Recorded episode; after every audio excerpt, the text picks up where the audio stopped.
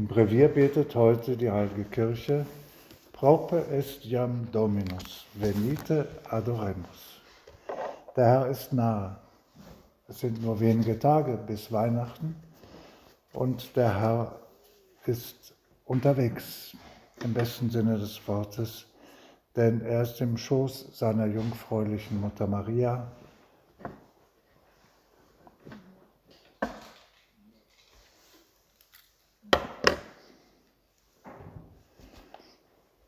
und will in Bethlehem geboren werden. Es geschieht alles so, wie es von Ewigkeit her von Gott beschlossen ist. Dass der Messias nicht in Pracht und Herrlichkeit, in großer Macht, wie es den Menschen gefällt, wie sie sich dann auch beeindrucken lassen, sondern in Einfachheit, in Armut und in Demut auf diese Welt kommt. Damit fängt es schon an, dass man ihn missversteht, dass man nicht richtig weiß, was da eigentlich läuft.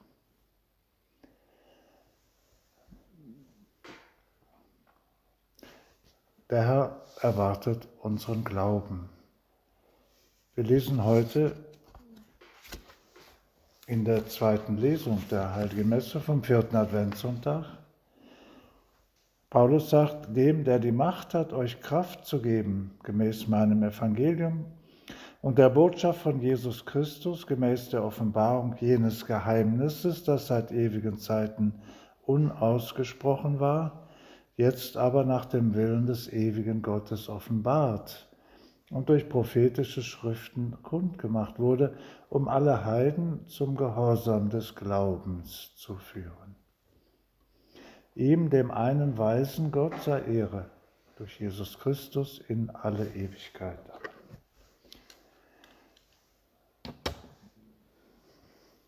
Zum Gehorsam des Glaubens geführt zu werden. Das ist, was der Herr uns geben will. Zum Gehorsam, klar, die Tugend des Gehorsams, sie ist uns bekannt, sie ist uns wichtig. Die Tugend, der Glaube ist ebenfalls eine Tugend und die beiden gehören offensichtlich zusammen. Wenn wir nach dem das Streben nach Heiligkeit uns vorgenommen haben, das haben wir ja bekanntlich, dann müssen also die Tugenden uns vor Augen stehen und gleichzeitig steht uns vor Augen unser Herr Jesus Christus.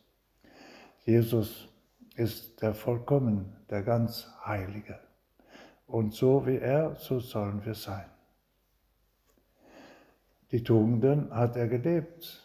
Er hat die Tugend des Gehorsams gelebt in einer Weise, die wir gar nicht nachvollziehen können, denn wir müssen immer bedenken, wer ist er und wer sind die Menschen, denen er gehorcht. Er macht sich klein, er macht sich unbedeutend. Ein kleines Kind in der Krippe, ja, süß und niedlich, aber gar keine Macht, da muss man keine Angst vor haben. Nein, wir sollen ja auch nicht Angst vor Gott haben, wir sollen ihn suchen und ihn lieben. Und wir sollen ihm gehorchen.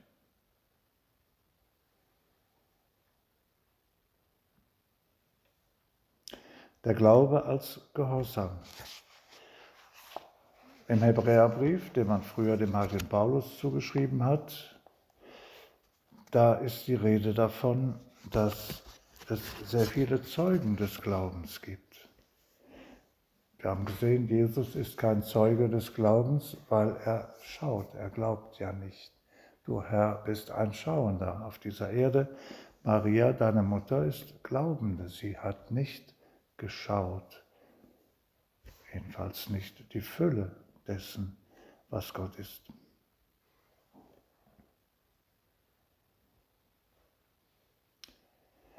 Und im Hebräerbrief wird das geschildert, wie großartige Menschen der Vergangenheit mit dem Glauben umgegangen sind und immer wieder festgestellt haben, der Glaube ist schwer. Da werde ich manchmal mit etwas konfrontiert, was ich vielleicht so gar nicht annehmen kann. Schwierig.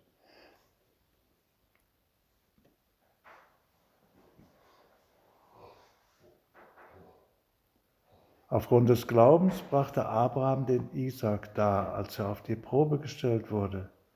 und gab den einzigen Sohn dahin, er, der die Verheißungen empfangen hatte. Und zu dem gesagt worden war, durch Isaac wirst du Nachkommen haben. Eine schreckliche Situation. Zu etwas aufgefordert werden, und zwar von Gott, und es war ihm deutlich, es war nicht irgendeine Illusion oder ein unklarer Traum, sondern es war der Wille Gottes, das war ihm klar. Aber was verlangt Gott denn da von mir?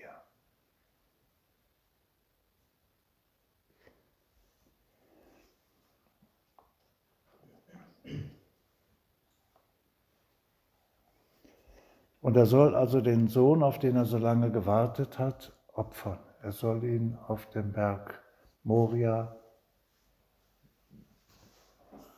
töten, Gott dem Herrn darbringen. Er versteht das überhaupt nicht. Menschenopfer gibt es doch gar nicht im wahren Glauben, sagt er sich, und dann soll ich ihn opfern? Natürlich ist dieser Isaac in dem Moment ein, ein Vorbild, ein Bild des Erlösers. Er trägt selber das Holz, auf dem er dann geopfert werden soll, ein ganz deutliches, ein Typos für Christus, der das Kreuz selber trägt, auf dem er dann sterben wird.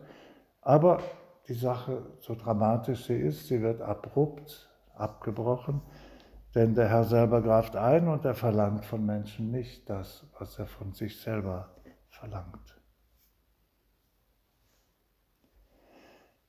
Er will den Glauben des Abraham prüfen. Ein Glaube, der Gehorsam nach sich zieht. Vielleicht ist es nicht besonders schwer daran zu glauben, dass Gott der Allmächtige ist. Solange er mich in Ruhe lässt, dann geht es ja noch. So denken sicher viele Leute, wenn sie überhaupt an Gott denken, denn man hat ja Gott gründlich den Menschen ausgetrieben. Er ist ja nicht mehr der Schöpfer der Welt, es ist alles von selber gekommen. Er hat nicht wirklich zu sagen und es gibt auch keine Sünde, weil der moderne Mensch, der sündigt ja nicht, höchstens die anderen, aber nicht man selber. Kurzum, es ist schwierig heute an Gott zu glauben als an jemanden, der wichtig ist. Und das ist entscheidend. Vamos a poner algunas ideas de estas en otro idioma que algunos de aquí no están tan al día con este idioma alemán. Se trata de la fe y de la obediencia que la fe requiere. Creyendo en Dios, creyendo en Jesucristo, el Salvador, eso lleva consigo una obligación. Si no fuera así, sería una creencia, una fe irrelevante quizás. Pero si creemos en Dios y si creemos que es así como se presenta en la revelación, entonces sí, tengo algunas obligaciones que tocan a mi propia vida. No solo negativamente que algunas cosas no debo hacer, creyendo en Dios, creyendo en Jesucristo que me ha creado y redimido, o sea que dependo de Él completamente. Y esta fe que requiere obediencia, la vemos completa, totalmente y perfectamente realizada en Jesucristo mismo. Porque si tú, Señor, dices, quien quiere seguirme, que tome su cruz y sígame así. Y esto es muchas veces la consecuencia de la fe, que también hay cruz. Pero tampoco lo dramaticemos porque tanta cruz tampoco tenemos. No seamos, no seamos eh, románticos en este sentido religioso. Yo estoy padeciendo, yo sufro.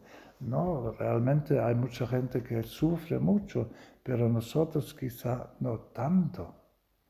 Y con lo que sufrimos, digamos, el sufrimiento normal de la vida, en medio de este sufrimiento tenemos la fe en Jesucristo. Él sí sufre en la cruz. Pero vemos en Jesucristo que es obediente, Jesús no es creyente porque no le hace falta creer, Él sabe, Él ve, pero es obediente a su Padre, a su Padre celestial. Y si Él es obediente a su Padre viendo y no solamente creyendo, cuanto más tenemos nosotros que obedecer a la voluntad divina.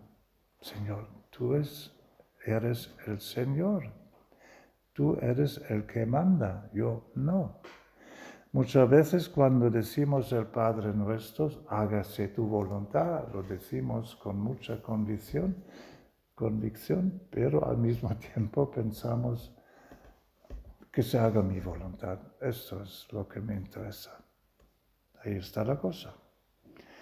Y la fe, ¿qué es lo que requiere? Que obedezco al Señor. Pero obedecer como Cristo lo hace. Nunca, nunca se ve en el Evangelio que Jesucristo obedece con pocas ganas. No. Él quiere, Él ama a su Padre Celestial. Y es para Él, para Él es una necesidad obedecer, una necesidad de amor. Esto es lo que tenemos que buscar, una obediencia por amor, no por temor, ni mucho menos. A veces, pero muy a veces, no muchas veces, la fe, la obediencia a la fe requiere cosas como Abraham. Abraham, el Señor le dice, sacrifica a tu hijo. Isaac. Eso es durísimo. El único hijo y el que está dado expresamente por el Señor como, como eh, la promesa de la salvación y eso lo tengo que matar. El Señor no había dicho matar, pero él entiende, Abraham entiende la obediencia mal. No es eso lo que el, Señor quería. Pero sí quería enseñar a los hombres que sacrificar al propio Hijo, el mismo Dios Padre lo haría, pero no lo, no lo exige a nosotros que lo hagamos. Isaac bleibt am Leben. Aufgrund des Glaubens segnete Isaac Jakob und Esau im Hinblick auf das Kommende. Aufgrund des Glaubens segnete Jakob sterbend jeden der Söhne Josefs und neigte sich über das obere Ende seines Stabes. Aufgrund des Glaubens dachte Josef vor seinem Tod an den Auszug der Israeliten und traf Anordnungen wegen seiner Gebeine. Der Glaube hat Konsequenzen. Der Glaube hat auch tägliche Konsequenzen. Tägliche und gleichzeitig generelle Konsequenzen. Mein ganzes Leben soll sich auf den Glauben ausrichten. Das erfordert Entscheidungen, Entscheidungen, die natürlich nicht dauernd in großer Tragweite ge gefällt werden, sondern die sich ergeben, weil man ein für alle Mal eine Entscheidung getroffen hat. Wenn der Glaube wirklich so ist, wie wir ihn uns wünschen, jeder von uns wünscht sich einen starken Glauben. Ja, gib mir einen starken Glauben, so wie unser Gründer gesagt hat, ein Glaube, den man schneiden kann, so wie äh, irgendwelche Dinge aus der Küche, die man herstellt zum Gebrauch der Menschen und die entweder ganz weich sind oder auch hart oder beinhart. Da ist so vieles an Varianten. Diese Speisen kann man schneiden oder auch nicht, weil sie vielleicht zu weich sind. Und wenn sie stark sind und hart, dann kann man sie schneiden und dann ist es eben besser zu handhaben. Fragen wir uns, ist mein Glaube stark? Ist er hart? Kann man ihn schneiden? Ist er belastbar? Man spricht heute gerne von belastbar. Ja, nicht nur, dass er da ist, nicht nur, dass wir den Glauben bejahen, sondern dass er belastbar ist, dass daraus wirklich vitale Konsequenzen gezogen werden können. Ist das der Fall? Die meisten von uns werden sagen, doch, das war schon vor langer Zeit der Fall. Da habe ich eine Konsequenz gezogen. En, el en un momento crucial de mi vida ya sí he sacado una consecuencia de esta fe y me he decidido a seguirle al Señor de cerca. Bien. Aber das geht ja dann weiter. Es wird ja nicht so sein, dass ich mich einmal ein für alle Mal für eine Berufung entschieden habe, so dieser Berufung folge ich jetzt und dann ist es gut, sondern da kommen immer wieder täglich neue Konsequenzen. Der Vater spricht in seinem letzten Brief über eine sehr wichtige Konsequenz, bei der wir vielen Menschen aus unserer Umgebung helfen können dass sie diese Konsequenz ziehen, denn sie ist nicht immer leicht. Wenn, wir, wenn der Mensch glaubt, Gott ist mein Schöpfer, mein Erlöser, wunderbar. Aber wenn er zusätzlich glaubt, Gott interessiert sich für mich, was ich aus meinem Leben mache, noch viel wunderbarer, darum geht es. Und ist es denn eine Berufung? Es ist eine Berufung zur Heiligkeit, die haben alle. Und das ist schon großartig und wunderbar, wenn wir auf das Ende schauen, wenn wir auf das Ziel blicken, dass die Berufung uns auch in der jenseitigen Welt, in der Ewigkeit uns große Freude bereiten, bereiten wird. In dieser Welt ist es schwieriger. Und je nachdem, wie Gott diese Berufung austeilt, ist der Mensch gefordert. Er ist gefragt, soll ich oder soll ich nicht?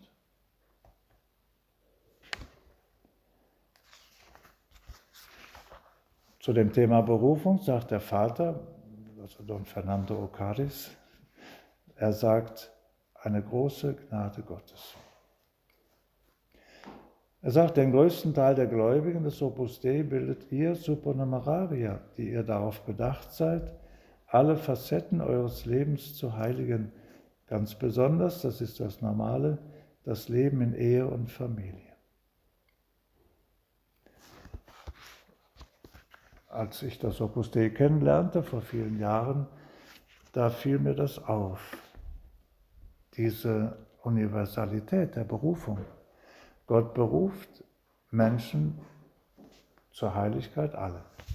Beruft zum Opus Dei oder zum Ordensstand, zum Priesterstand, zu diesem oder jenem besonderen Stand beruft er nicht alle gleich, sondern einige. Aber innerhalb des Opus Dei die Berufung zum Numerarier, zum Assoziierten, zum Supernumerarier, das ist einfach etwas Wunderbares. So kam es mir damals vor. Es ist also nicht nötig, es ist nicht der Sinn der Sache, dass ich, dass ich auf bestimmte Dinge verzichte. Denn um Verzicht geht es nicht, sondern um Haben, um Bekommen. Ob jetzt ein so hohes Gut wie die Ehe, ob ich darauf verzichte, um eines höheren Gutes willen oder wie auch immer, die Berufung ist immer ein Geschenk. Und da spricht der Vater sehr deutlich von. Er zitiert unseren Gründer, ich habe deine Anmerkungen zu den Supernumerarien gelesen. In der nächsten Woche werde ich sie dir mit dem einen oder anderen konkreten Hinweis zurückgeben. Jedenfalls sage ich dir schon jetzt, was wir nicht aus dem Blick verlieren dürfen. Es geht nicht darum, dass sich einige Herren in einem bestimmten Verein einschreiben. es ist eine große Gnade Gottes, supernumeraria zu sein. No se trata de inscribirse algunos señores en un, una asociación, no, es una gran gracia de Dios ser supernumerario. Es ist Gott, der diese Gnade gibt. Si eso está siempre presente que se trata de una gracia de Dios, la vocación. Cualquier vocación es una gracia de Dios, es un regalo. Un regalo de Navidad, no, de toda la vida. Un regalo que nos hace el Señor mismo porque nos quiere. Nosotros somos a veces como niños mimados que decimos, sí, este regalo, muy bien, y otro regalo también, y mientras que no digo, mientras que no diga nada, está bien esta abundancia de regalos. Así no hay que ser, no hay que ser un niño mimado, sino un niño agradecido.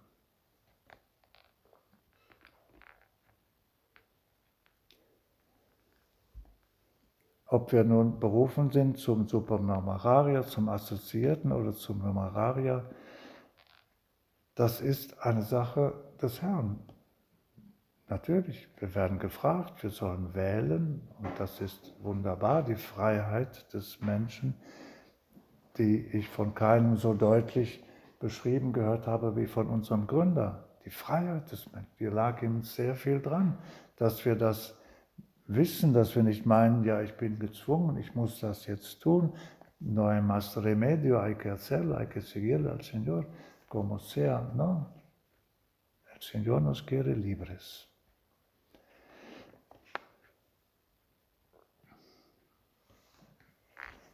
Der Horizont, der eurer Sendung ihren Sinn verleiht, ist der, Sauerteig zu sein, der die Menschen vergöttlicht und sie gerade dadurch zugleich wahrhaft menschlich macht.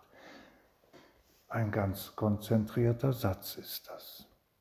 Sauerteig sein, in der Gesellschaft wirken, in einer zunehmend gottlosen Gesellschaft, die Gott überhaupt nicht mehr kennt und versteht, da ist viel zu tun für diesen Sauerteig, egal in welcher Form der Berufung. Und dann schon gleich das, was darauf folgt, dass der Mensch vergöttlicht wird und erst dadurch wahrhaft menschlich wird. Ein sehr konzentrierter Gedanke, der uns hilft, dankbar zu sein. Die Berufung, Christus aus der Nähe zu folgen, ist ein riesengroßes Geschenk, das überhaupt nicht zu toppen ist. Größeres gibt es nicht.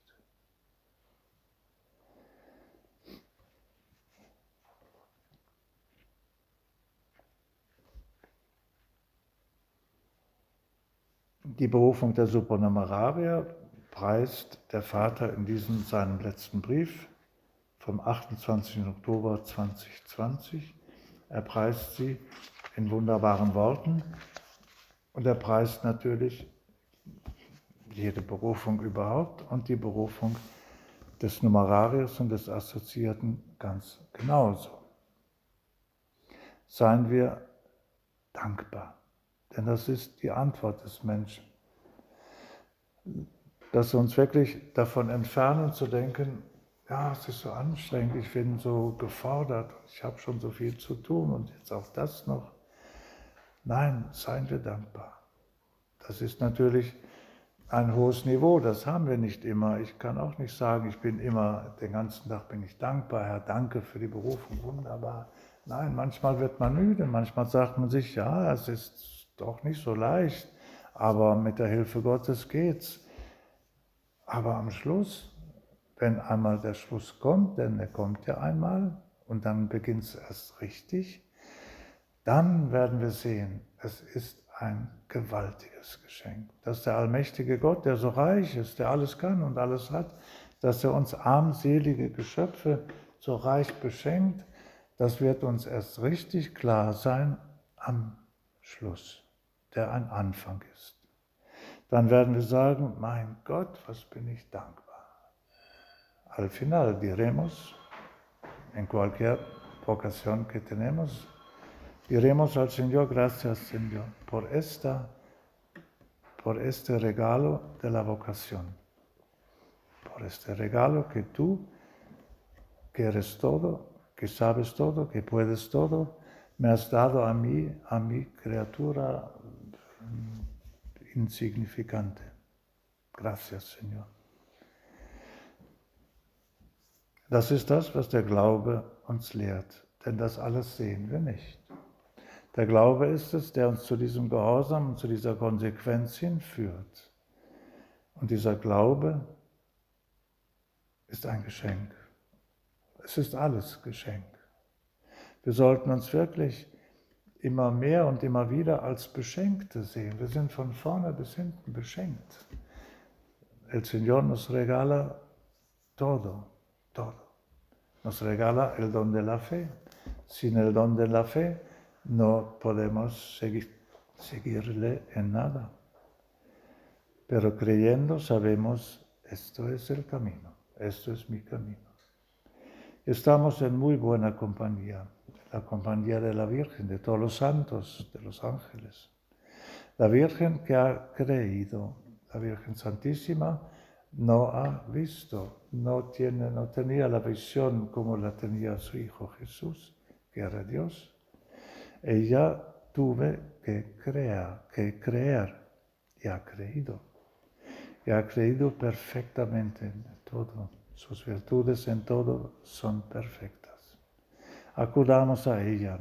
Digamos a María Santísima, que es nuestra Madre, que nos lleve a una fe más profunda, una, una fe más obediente, una fe que nos ayuda a ver en todo momento que las obligaciones que resultan de mi fe, de mi decisión a seguirle obedientemente al Señor, que todo eso es regalo es maravilloso. Es una cosa que me hace feliz. A veces quizás no o menos, pero en el fondo y al final la felicidad será perfecta, insuperable.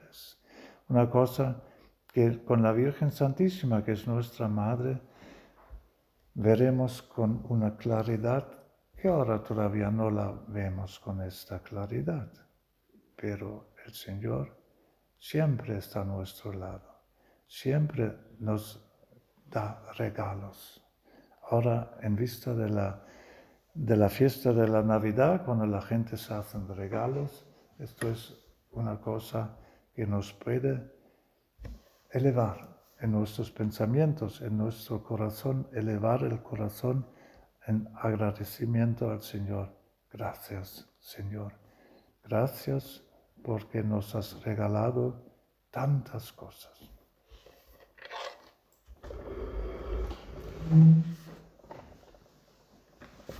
Ich danke dir, mein Gott, für die guten Vorsätze, Prägungen und Eingebungen, die du mir in dieser Betrachtung geschenkt hast. Ich bitte dich um deine Hilfe, sie zu verwirklichen. Maria, meine unbefleckte Mutter, heiliger Josef, mein Vater und Herr, mein Schutzengel, bitte für mich. Symbolon jetzt.